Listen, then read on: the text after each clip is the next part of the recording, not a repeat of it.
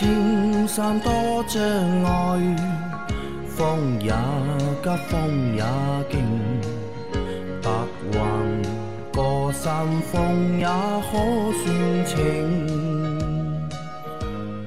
莫说水中多变幻。养车修车乐趣多，开车用车没烦恼。大家好，欢迎收听老秦汽修杂谈，我是老秦。大家好，我是老秦的小工杨磊。大家好，我是阿 Q。好，我们今天的节目继续啊。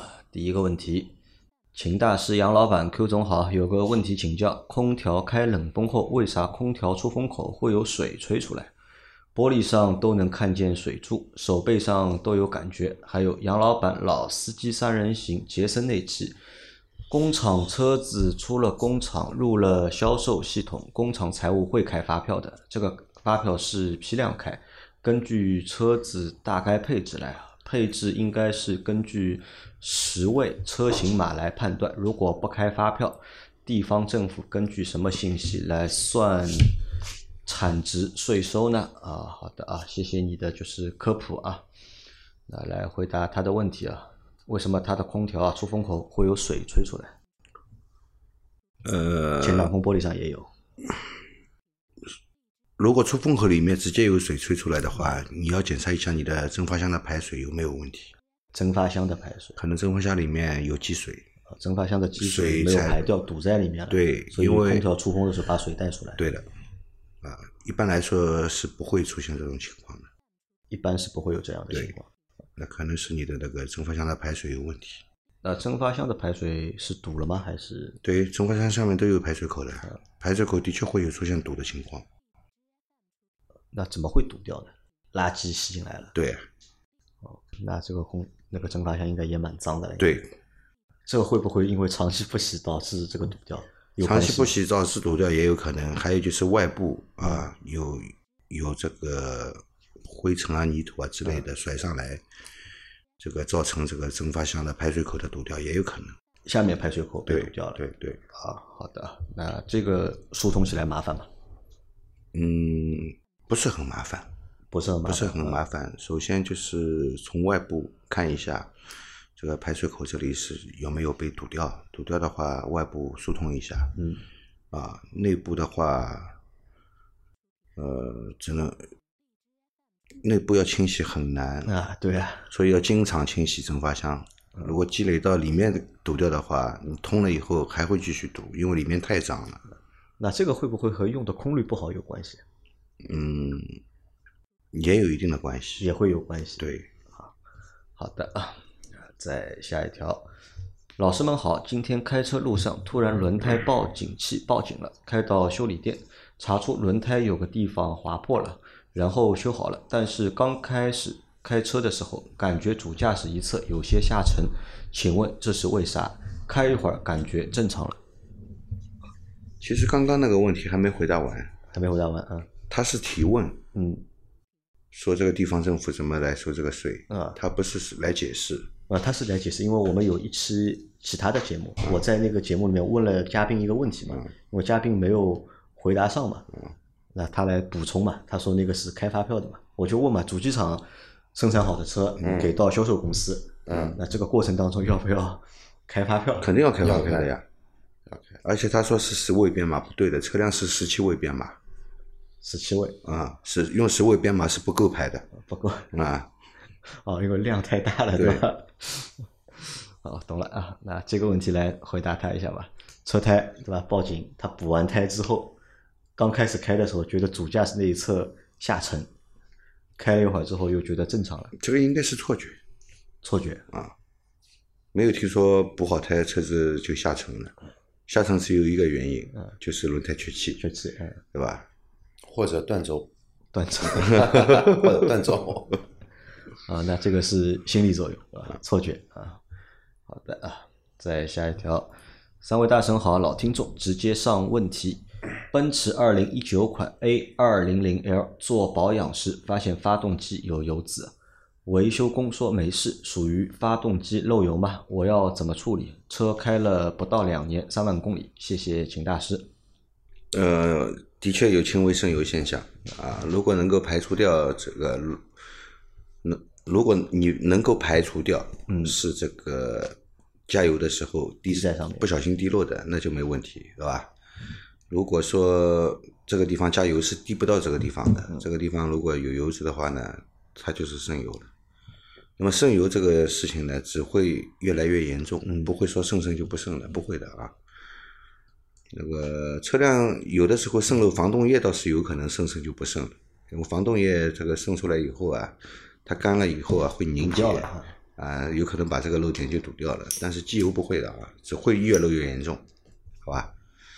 那他现在该怎么处理？如果有这个问题的话呢，我觉得啊，在保修期内的尽快去把这个问题解决掉，别到时候出了保漏的严重了，你自己花钱修。要尽快去解决。对，那这个有办法查吧？而且我跟你说，你这个个奔驰如果这样 去自己花钱修的话，不会便宜的，好吧？啊，那要去处理啊，解决办法就是换密封密封垫，密封垫啊，对，这就是解决办法。如果没有密封垫的，就是把它拆下来重新打胶再装上去。那我在想，那这个有办法去查漏还是不漏？有法子查吗？他这个地方我看应该是加油加不到的，加油加不到 就就就是出现渗油现象的，应该是渗了。从渗到渗的严重，再到漏，气门室盖，就是这这样一个发展过程。啊，我给你看照片吧。来，阿 Q 看了照片，觉得怎么样？感觉以边上的油渍的形成的时间可以推测一下，这个应该是渗油，渗油的可能性非常大。渗油可能性比较高发动。机渗油的。啊，好，那你这个一定要去找 4S 店啊，这问题要解决，不解决以后会很麻烦。来，再下一条。秦老师你好，请教秦老师，我的老英朗最近发现机油加油盖处总是渗油，检查看盖子密封圈，看着没什么问题啊，是不是和发动机内机油压力高有关系啊？是不是有可能是我的曲轴通风阀通风不好导致的？谢谢老师指点。机油加油盖处有渗油现象呢，这其实是一个普遍现象啊。有很多车子使用了一定的时间以后啊，嗯，它就出现这个问题了。啊，这其实是机油加油盖的那个密封圈老化了密封圈老化啊。对，那他觉得他的密封圈没有老化，他就觉得密封圈是好的，没有问题，你换个机油加油盖就好了，换一个机油加油盖。对，就好了啊。这个应该不是这个机油压力的问题。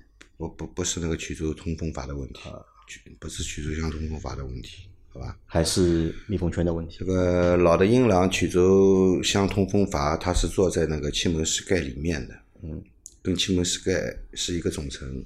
它如果出现问题的话呢，车子开起来会听到一种呜这样叫的声音，而且发动机的油全部被吸到缸盖上面来，造成发动机下面会缺油，缺油啊，对，会造成发动机损坏的，好吧？这个跟曲轴通风阀没有问没有关系啊。啊，那会和机油压力高有关系吗？呃，机油压力就没有听说过会越越来越高的，因为随着机油泵的老化，对吧？压力只会降低，怎么会升高呢？啊对吧？好的啊，还是密封圈的问题，换一个新的密封圈。嗯，再下一个问题，秦师傅你好，请问我的车每年只行驶两千公里啊，怕机油过期，一年一换全合成机油，机滤还用更换吗？空气滤也一起更换吗？谢谢啊。一年只开两千公里，嗯对吧？那它是用全合成一年一换的机油，嗯，那机滤需不需要换？换，只要换机油，机滤就要换。你为什机滤和机油一定要同时换？你为什么要换机油呢？因为机油时间到了，它也会变质的。虽然你行驶的公里数少，如果你不换机滤的话呢，那么机滤里面的那一部分油怎么办呢？啊啊，如果你把机滤拆下来，把里面的机油流干净，再装回去，那么机滤上面的这个密封橡胶密封圈它是一次性的，你怎么能保证再装回去它不漏油？啊，所以一个机滤也没多少钱，你还是把它换了吧。那么空滤呢，倒是无所谓啊，空滤你就按照里程数来，里程数不到你就不要换。因为没有用，对吧？对所以也没有那么多空气进去，也吸不到那么多的垃圾。对的，空滤还能用。好，再下一条，秦师傅，一三年的思域啊，听的节目想到我的空调冷媒和冷冻油，买车到现在没有换过，不过制冷还不错，就是开启空调副驾驶有点哒哒哒声，不是很大，怠速可以听到，是不是换冷媒和冷冻油？是是不是要换冷媒和冷冻油了？如果长时间不换的话，对空调有什么影响？一三年的思域对吧？没有换过冷媒和冷冻油。那首先证明一点，那时候的本田质量还挺好的，八年八年没漏，嗯，也没漏冷媒，然后也没漏油，效果还不错。但是这个时间如果这么久没有换过，就该问问看老秦了，这个油是不是时间长了不换会有什么问题了？冷媒八年不换，冷冻油呢是换不了的，嗯，要换冷冻油，你这个工程大了，你要把空调棒拆下来，嗯，对吧？你要把里面的油全部倒干净也不可能，因为整个系统空调系统里面都充满了冷冻油。冷冻油它不是只待在空调棒里面的，它会随着冷媒的流动，整个空调系统里面都会走到的。所以这个冷冻油呢，你是换不了的啊。那么冷媒呢，的确是呃换一下，制冷效果也也会有提升制冷效果会提升啊。啊。制冷效果提升，那么你就省油了呀。那它的那个大大声啊，它副驾驶那么在换冷媒的时候呢，要适量补充冷冻油。补充啊，冷冻油是可以补充，对，呃换是换不了。换不了。对，那他这个哒哒声是什么问题呢？他怀疑会和没有换冷媒和冷冻油有关吗？呃，哒哒声，本田的棒好像很少出现哒哒声，呃，马自达的棒会出现这种声音，本田的棒好像很少出现这种声音。啊，而且你说副驾驶这个位置嘛是对的，因为空调棒是在这个位置，呃也不排除是空调棒本身有异响。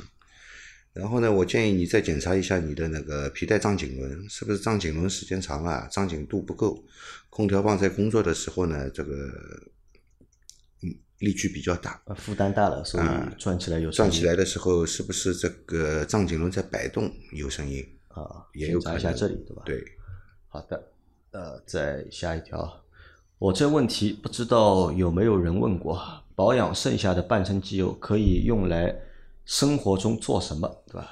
润滑门窗什么的吗？可以吗？再就是车子开三千公里，抽油管抽出来半升，把这剩下的加进去，算不算废物利用啊？嗯、多的半生油，对吧？多的半升该怎么利用？油呢，首先呢，炒菜肯定是不行的啊。那么你要用在窗户的润滑以及锁芯这些部位的润滑呢，我告诉你也是不行的，因为你刚刚加上去的时候润滑效果很好，但是随着时间长了，机油会氧化不是挥发，机油不挥发，它氧化，氧化了以后呢，变得很粘稠，那么到时候呢，你擦呢还擦不干净，嗯，对吧？去要去掉也很头疼，你还要买根化清剂去把它洗掉，对吧？所以这些部位是不能润滑的啊。润滑呢，专门有润滑剂的，但是不是机油啊。那么 那多出来的半升有地方用吗？你说三千公里，你把里面的旧机油抽个半升出来，这哎半升再加进去，呃，我觉得意义不大意义不大。啊，意义不大啊。如果你一定要这样做的话，也可以也可以。啊，但是意义不大的。那老秦，你在店里面帮别人保养的时候，如果有人多个半升机油出来，嗯，一般会怎么处理？一般不会多，现在的车子一般很少会多半升油出来，很少会多半升。，对，多个多个两百 CC 的倒是有可能有，两百 CC 有。对啊，那这个油反正也没用？多出来也没有。一般我会叫客户自己带带走。啊，我说你这个保养周期里面你自己查一下机油，如果缺一点嘛，你把它倒下去；如果保养周期里面也不缺机油嘛，这个机油也不要放到下次用了，就扔掉吧。啊，可能唯一的作用就是，如果你的发动机机油消耗比较大的话，对当中可以补一补，对，用这半升去补进去嗯，其他也没地去兑换这个半升意义不大。意义不大啊。好的，再下一条。以后家里老车报废时，报废一部车需要什么条件？有个想法，就是报废前去报废点旁边找人拆下一个活塞连杆组，留下来做纪念。挺喜欢家里，挺喜欢家里老款的车的啊。车子报废 要做哪些准备工作，或者要具备哪些条件，车子才能够报废？你要去拆一套活塞下来，我跟你说，这个还不如去买你同款的活塞新的，买买一个放在家里看。因为报废你也拿不到拆发动机的钱。啊，对你这个发动机去拆一下，然后再把它装好，再去报废，这个发动机拆装发动机的人工费你算过吗？嗯，拆个座椅吧，或者拆个方向盘。啊，这那个报废车的话，要需要具备哪些条件？报废车啊啊，报废车你不能有未未处理的违章，嗯，但是可以不验车，可以不验车，验车过期的是可以报废的，但是没有处理掉的违章和没有处理掉的事故不能报废。如果你欠银行贷款嗯，这辆车金融上面有有欠款的，不能报废。那这个报废就是有没有强制的要求？比如说开到多少公里了？没有，你今天买，明天去报废也可以啊，也也可以啊，可以。几呃，你今天买的车，明天就去报废，可以拿到国家补贴的。报废台车国家贴多少钱？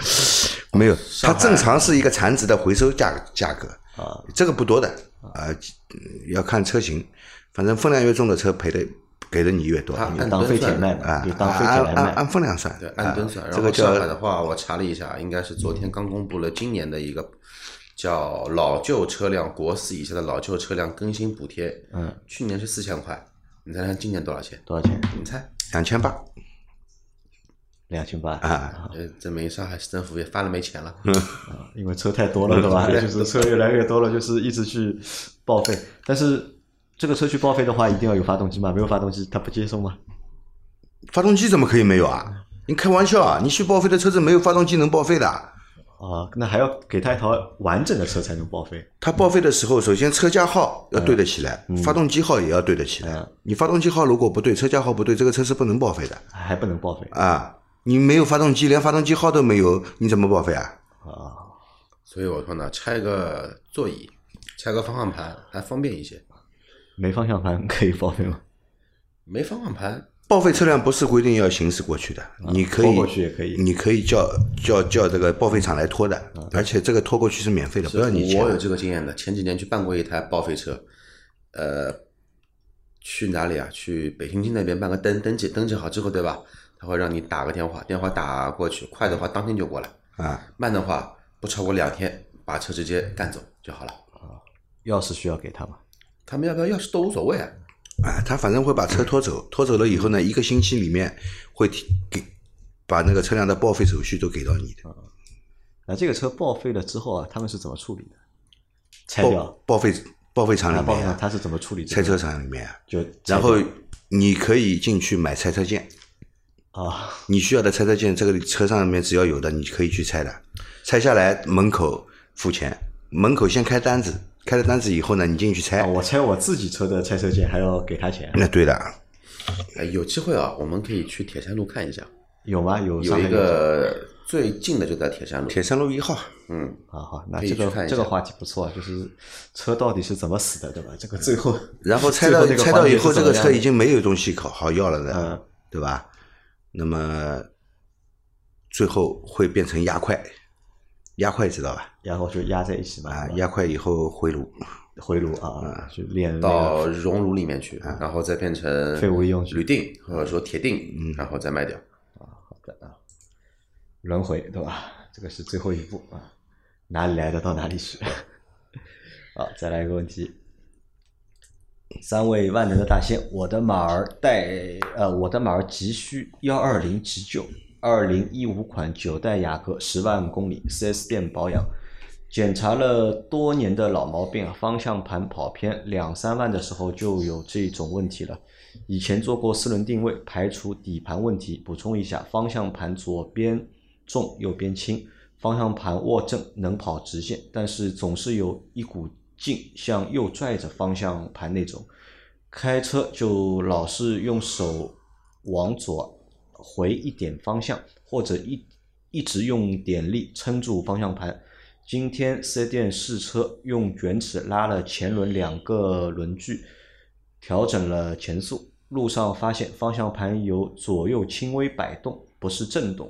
师傅说可能是电机问题，或者有间隙。师傅开始说回店里重新学习一下，但是后来说学习不了，也维修不了，只能更换。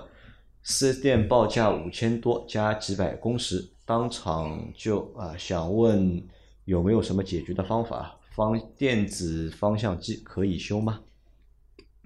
一个关于跑偏的问题。本来是有点跑偏，嗯然后去了四四 S 店，呃，对吧调整了？前速，啊调整了前速，这个四 S 店也可以的，把这个二十几年前的功夫拿出来了。就靠卷尺这个是二十几年前、三十年前的功夫。上礼拜我好像提到过这个东西，阿 Q 应该还那个时候没有四轮定位仪的，嗯啊，前速都是靠卷尺来量的。证明一点，就肯定是老师傅。啊，这个活我以前也会干的，现在不干了，因为现在到处都是四轮定位仪，所以叫四轮定位也很方便的，对吧？肯定比你卷尺做出来的准，啊。那这个四 S 店在用卷尺做，这个四 S 店没有四轮定位仪嘛？嗯，四 S 店四轮定位仪是标配啊，应该有的啊，要么就坏了没修，要么就是做四轮定位的师师傅离职了，没人会做，对吧？嗯，来分析一下他这个跑偏到底是什么原因？你看之前是跑偏，我觉得有可能是四轮定位仪没做，嗯，没做好，没做准啊啊。然后皮尺量了以后呢，会有改变，嗯，但是依然有别的问题，因为应该也是没量准啊，现在是左右轻微摆动啊。我建议你找一个靠谱一点的店，还是重新去做一下四轮定位吧，还是四轮定位的问题。再去做一下看，好吧？再去做一下，方向机出问题的概率不大。如果真的是方向机的问题呢，那就只能更换了。方向机是不能修的，嗯，电子助力方向机，我劝你不要修。和买一个新的差不多。呃，修肯定比买新的便宜，但是修好了以后，谁能保证它不出问题？啊，不一定修得好。方向机出了问题很严重的。好吧？啊，好的啊，呃，两个建议对吧？第一，重新找地方做四轮定位，嗯，还有嘛，就是方向机是修不了的，对吧？要换就直接换个新的。最好不要修，修是可以修，有地方但它。如果是四轮定位问题的话，即使换了新的方向机上去也没用？还会出现这个问题，对对吧？对，好，再下一条，三位大师好，还是关于凯迪拉克 XT 六异响问题。去年十月提的车，至尊音响版一直被异响困扰，驾驶室左右两侧都有异响，特别是右侧前门侧，车辆低速左右颠簸时发出妞妞的声音，就如长期使用的摇椅摇动时发出的声音。进四 S 店两次了，他们听到这声音，但无法确认具体位置。这次进四 S 店，他们说帮我把底盘螺丝拧了下，好像稍有改观，但还是有声音，很烦人。望三位大师帮我出出主意，谢谢。愿节目长红。底车内异响盘下的螺丝拧了一下，拧的什么地方的螺丝啊？底盘下面一大堆螺丝了。估计要么元宝梁，他说声音在车内啊，元宝梁的话声音肯定在车外啊。底盘下的螺丝嘛，车子里面有一项座椅螺丝啊，我倒觉得有可能是什么问题啊？它底盘下面的螺丝紧一下，多数就是紧的元宝梁啊、这个下摆臂啊这些螺丝紧一下吧。紧一下以后呢，可能这个车身的稳定性稳定性会好一点，嗯，车身的抗扭性也会好一点。那么这个声音，我觉得有可能来自于车身的扭动出来的声音。我建议你查一下车门的密封条，密封条、橡胶密封条。橡胶的因为他说的这个声音也很像，橡胶密封条跟车壳、嗯金属部分摩擦嗯，是吧？这种扭扭扭扭扭这种声音，对吧？你可以在这个车门密封条上面喷一点硅喷剂，来润滑它一下啊，来这个恢复它一下的弹性，不让它变这么硬，看看能不能这个改善。如果能改善的话，还有一个方法，用那种绒布的那个包布贴在这个金属部分与你密封条接触的密封条那个接触的那个地方贴一层，贴一层以后，这个声音应该就没了。啊，就老秦怀疑这个声音是来自于密封条。对，啊，啊，那你可以去试试看。但这个你看这个问题的确是蛮糟心的，去了两次四 S 店了，对吧？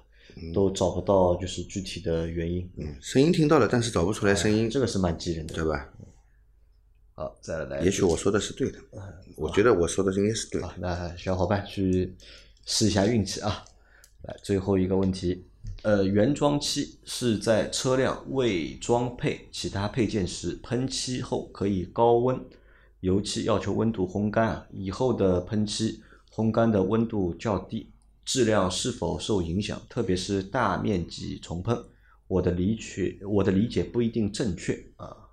关于就是估计大概是上次一个问题是喷漆是不是会影响二手车价格嘛？啊，那个我们一位听众不是说车顶上面那个叫什么的，有一个两个凹的小坑小坑，然后我们不是聊了一下嘛？嗯，他的意思呢就是原厂呢厂里喷的漆对吧？那么可能能够高温烘干对吧？在外面呢他担心这个这个标准达不到厂里面那个温度的标准。